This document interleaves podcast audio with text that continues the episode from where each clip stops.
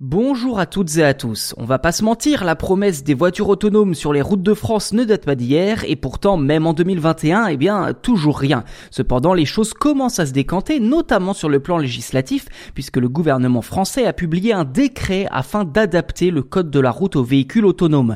L'occasion de mettre à jour ce texte qui, je cite le gouvernement, ne prend en compte que la conduite d'un véhicule par une personne. Alors vous en conviendrez, cette règle est quelque peu limitée et va inévitablement devenir obsolète avec l'arrivée de ces nouveaux modes de transport d'ici peu, d'où la nécessité de modifier rapidement le code de la route. Alors ce fameux décret a été publié le 1er juillet et concrètement il ouvre la voie à ce qu'un système de conduite automatisé prenne le contrôle d'un véhicule lors d'un trajet. Cette nouvelle norme adapte également le régime de responsabilité pénale pour dédouaner le conducteur en cas d'accident, plus précisément lorsque le système de conduite autonome fonctionne correctement.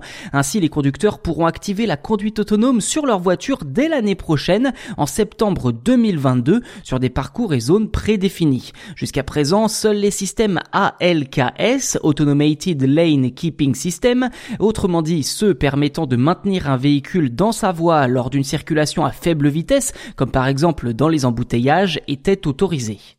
Et comme le dit le ministre chargé des Transports, Jean-Baptiste Djebari, que je cite, ce décret permet de faire un pas de plus vers la mobilité du futur. La France s'impose comme l'un des premiers pays à adapter son droit aux véhicules autonomes. Nous donnons dès aujourd'hui à nos industriels et à nos opérateurs de transport la visibilité nécessaire pour les développer et demain les faire rouler. Alors si cette déclaration ressemble plus à de l'autosatisfaction qu'à autre chose, c'est en effet un signe positif envoyé dans le sens des mobilités autonome. Si les voitures sont effectivement les premiers véhicules concernés, eh bien de nombreux autres secteurs comptent sur une refonte rapide et en profondeur du code de la route, notamment les futurs taxis volants que la ville de Paris veut exhiber aux yeux du monde entier lors des Jeux Olympiques de 2024.